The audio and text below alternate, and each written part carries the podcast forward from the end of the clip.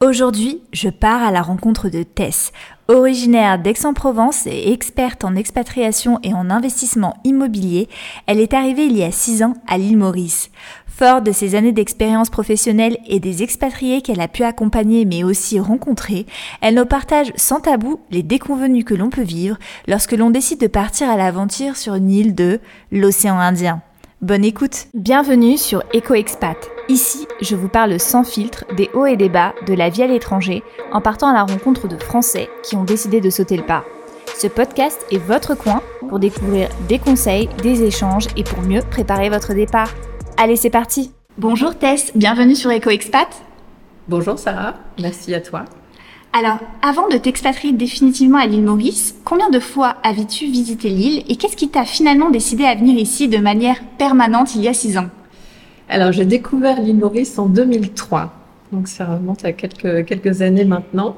Euh, et j'y suis venue à plusieurs reprises en vacances. C'était pour moi en fait une île magnétique dans laquelle tu as envie de, de revenir en fait, contrairement à d'autres pays que tu visites une fois et qui sur lequel tu as un bon souvenir. Mais, euh, euh Maurice avait ce côté euh, magnétique qui me plaisait. Et euh, lorsqu'en 2018, euh, j'ai euh, après un divorce un peu un peu compliqué qui me laissait la charge des des enfants, j'avais ce besoin en fait d'oxygène. J'avais aussi besoin de, de, réduire mes charges mes charges financières. Donc je cherchais un pays avec une attractivité fiscale, on va pas se, se le cacher. et lorsque j'ai établi une liste des pays compatibles, ben, l'île Maurice est venue mais vraiment comme comme une évidence. Alors est-ce que tu as eu des surprises désagréables ou des défis inattendus euh, lors de tes premiers mois à l'île Maurice Alors oui, j'en ai eu. C'est la raison même en fait de, mon activité aujourd'hui que, d'accompagner les expatriés parce que malgré ma connaissance du, secteur, euh, de l'immobilier, euh, j'ai eu des déconvenus notamment sur le logement. Euh, j'avais réservé un logement pour euh, pour quelques semaines en attendant de, de trouver. Et euh, trois jours avant mon, mon, départ, mon grand départ, en fait, le propriétaire m'appelle en me disant que le logement n'est pas n'est pas libre et qu'il a été inondé et qu'il m'a relogé dans un dans un appartement. On est arrivé, c'était un appartement qui n'était pas du tout conforme à ce qu'il avait pu me, me dire ou m'envoyer en, en photo. Euh, et je dois dire qu'on est arrivé dans une c'était un week-end. Mhm. avec une ambiance sonore euh, forte euh, mhm. à l'ouest, une ambiance sonore forte à l'est. Et, Victoria et moi, à l'époque, on, s'est retrouvés en pleurs. C'était pas du tout ce qu'on s'était euh, ce qu'on s'était imaginé. donc, bien évidemment, bon, résilience tout de suite. on a, on a cette capacité à rebondir dès le lendemain matin. En fait, j'ai pris toutes les mesures suffisantes pour trouver un autre un autre logement, chose que j'ai que j'ai faite. Et là, je suis retombée à nouveau sur euh, des déconvenus de, de coupure d'eau. Euh, et euh, pendant trois jours, on s'est lavé dans la, dans la piscine. Euh, voilà, ça, c'est des petites choses qui, qui, mmh. peuvent arriver et ce sont des déconvenus euh, pas très agréables quand on, quand on arrive. C'est vrai, moi, si je peux me permettre de partager mon expérience, j'avais décidé plutôt de faire un tour de l'île en fait et mhm. de booker euh, différents short termes à droite à gauche pour être sûr de pouvoir trouver le bon logement. Mhm. Mais même en short terme, dès la première nuit, ça s'est mal passé parce qu'en fait euh, la villa était remplie de cafards alors qu'en fait euh, le logement était super bien noté sur Booking. Bon, heureusement, on a pu s'échapper et, et, régler ça avec la propriétaire. Mais en l'occurrence, c'est vrai que c'est une des déconvenues quand on part à l'étranger aussi. Et quand on connaît personne, et, et malgré ça, les, les, les, critères en fait que l'on peut donner à un propriétaire ou, ou une agence euh, ne vont pas forcément être perçus de la même manière en fait. Donc c'est c'est là où il faut être vraiment vigilant, précis dans les critères. Et malgré ça, bon voilà, partout dans le monde, on peut trouver des gens euh, peu scrupuleux et, et, euh, enclins à, vous mettre dans des, logements euh, qui sont pas très agréables. Donc du coup, tu es venue avec une adolescente. Qu'est-ce que tu dirais justement aux futurs expatriés qui ont des ados, mais qui pourraient être réticents à l'idée de quitter la France pour une île, on peut le dire, avec un style de vie différent? Qu'est-ce qu'on dit à nos ados pour qu'ils aident à réaliser le rêve de changement de vie de leurs parents? Alors, je suis ravie que tu me poses cette question parce que j'ai beaucoup de familles qui viennent avec des ados et euh, c'est un, un, vrai défi, effectivement, parce que c'est un projet qui, qui, se veut être absolument familial avec l'adhésion, en fait, des enfants.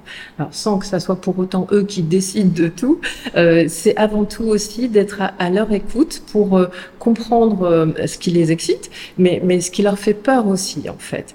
Et, euh, et, et la peur de sortir de leur zone de, de confort, en fait, est légitime. Et c'est là où on se doit de leur apporter les réponses, que leurs parents leur offrent un cadeau exceptionnel que de vivre en fait une, expatriation, que de sortir de leur zone de confort pour leur permettre d'avoir justement une capacité d'adaptation euh, demain, parce qu'ils sont ils sont dans une, une, génération où de toute façon ils auront besoin de cette capacité d'adaptation euh, permanente. Donc on leur offre une qualité de vie exceptionnelle, une, une un, un, multi, enfin, un pays multiculturel, euh, la possibilité d'apprendre en fait une langue étrangère.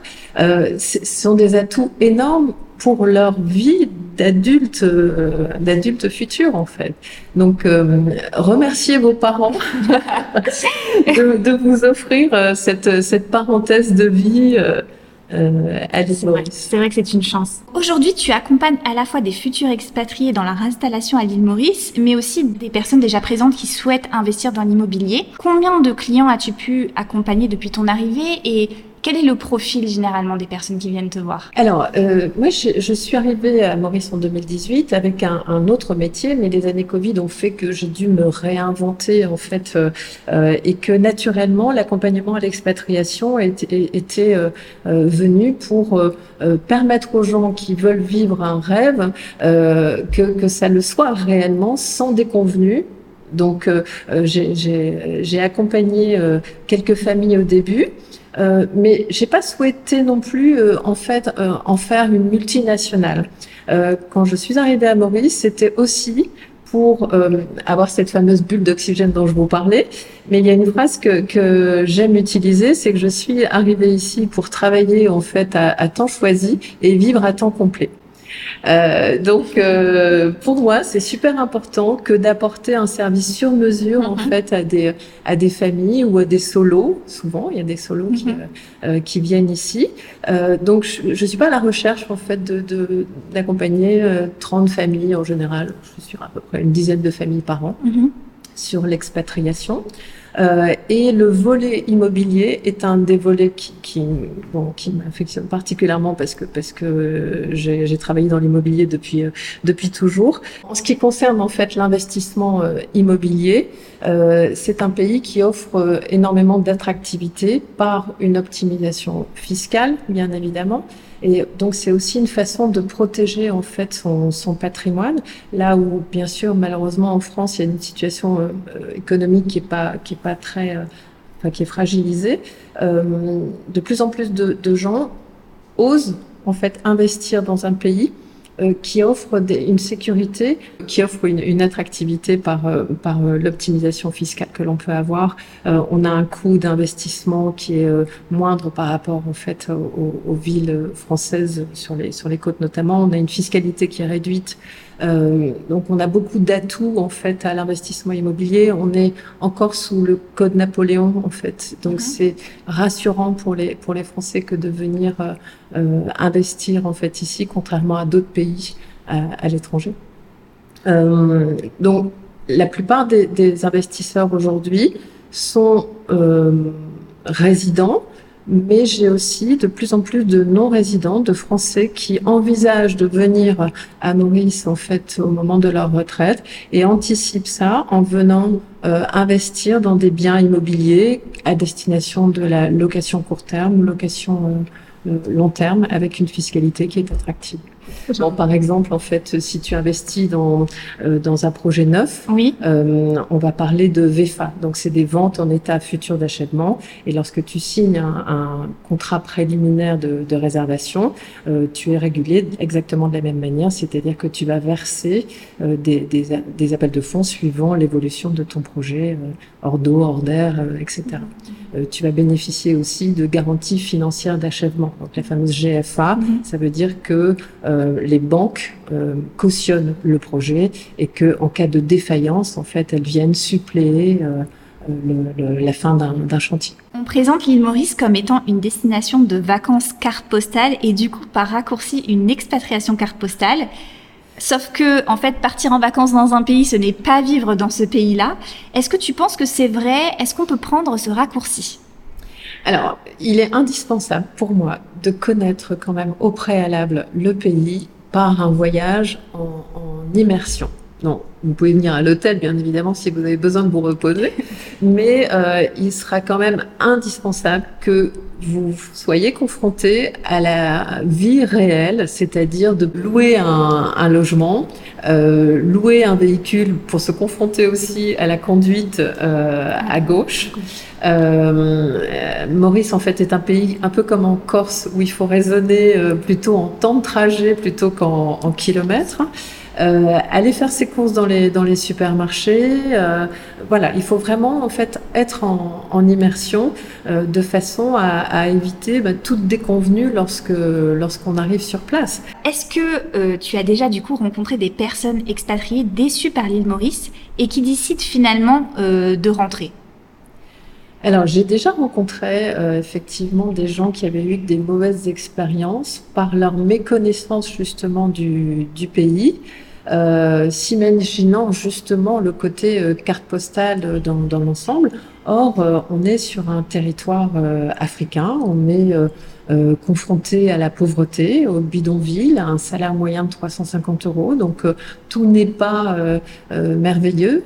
Et euh, c'est important justement que, que les gens en soient conscients avant de, de partir euh, et, et, et, à eux de, de s'adapter, non pas, non pas l'inverse. Fait. Tu partages toutes les semaines une vidéo sur ta chaîne YouTube, euh, des tips pour réussir son projet à l'île Maurice. Avec ton expérience, peux-tu nous dire les erreurs les plus communes que font les personnes quand ils veulent s'expatrier? Alors, euh, j'ai décidé effectivement de, de, de, faire cette chaîne YouTube pour essayer d'apporter un maximum d'informations pour les futurs expatriés afin qu'ils évitent justement les, les, déconvenus. Je suis très sollicitée pour, pour répondre effectivement aux expats. Je ne peux pas prendre tout le monde au téléphone euh, 30 minutes, donc euh, mon, idée c'était vraiment de venir apporter un maximum d'informations euh, pour éviter les, les, déconvenus. Les erreurs les plus communes euh, sont d'idéaliser en fait une vie à l'île Maurice, alors qu'en réalité il faut vraiment préparer son expatriation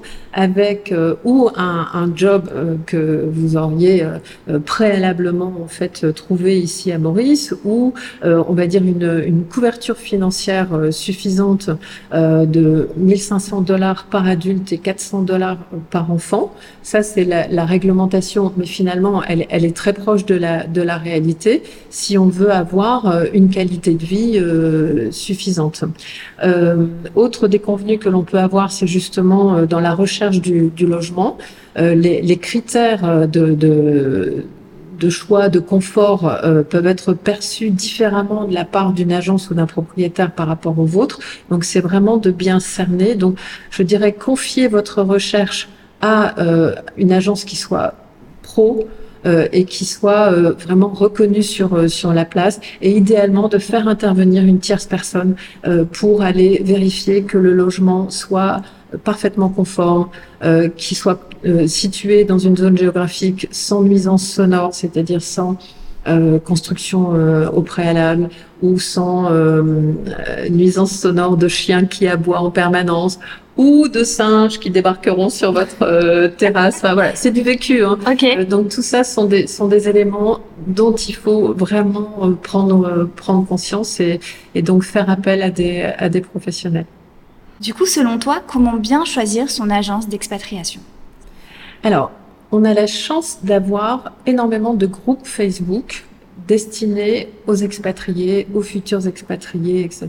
Donc, adhérer à ces, à ces groupes-là, euh, poser un maximum de, de questions. Euh, vous verrez très vite en fait que les professionnels sont tagués. Euh, alors déjà, vous vous informent euh, de façon précise, sont ensuite tagués euh, pour les, les, recommandations. Donc je dirais que ça c'est la, la, première chose en fait à, à faire, c'est de ne contacter que ces gens-là.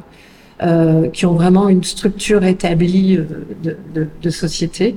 Et une fois que vous avez le premier contact établi avec ces gens-là, ça va vraiment euh, d'avoir cette relation de confiance que vous ressentirez ou non euh, avec la personne sur euh, leur capacité, leur implication, leur volonté en fait à, à, à, vraiment vous accompagner dans votre projet sur euh, sur tous les items. Si vous avez un doute, euh, n'y allez pas. Okay. il y a suffisamment de d'agences en fait sur euh, sur le secteur pour euh, trouver, je pense, la la bonne personne. Eh bien, merci beaucoup Tess. Je mettrai les liens utiles euh, dans la description du podcast. Merci beaucoup Sarah de m'avoir permis de, de, porter une voix et puis de continuer à accompagner les familles dans leur, dans leur projet d'expatriation. Si cet épisode vous a été utile, vous pouvez laisser un 5 étoiles sur Spotify, nous suivre sur Instagram et pour aller plus loin, télécharger notre quiz pour savoir si vous êtes prêt à l'expatriation. À bientôt!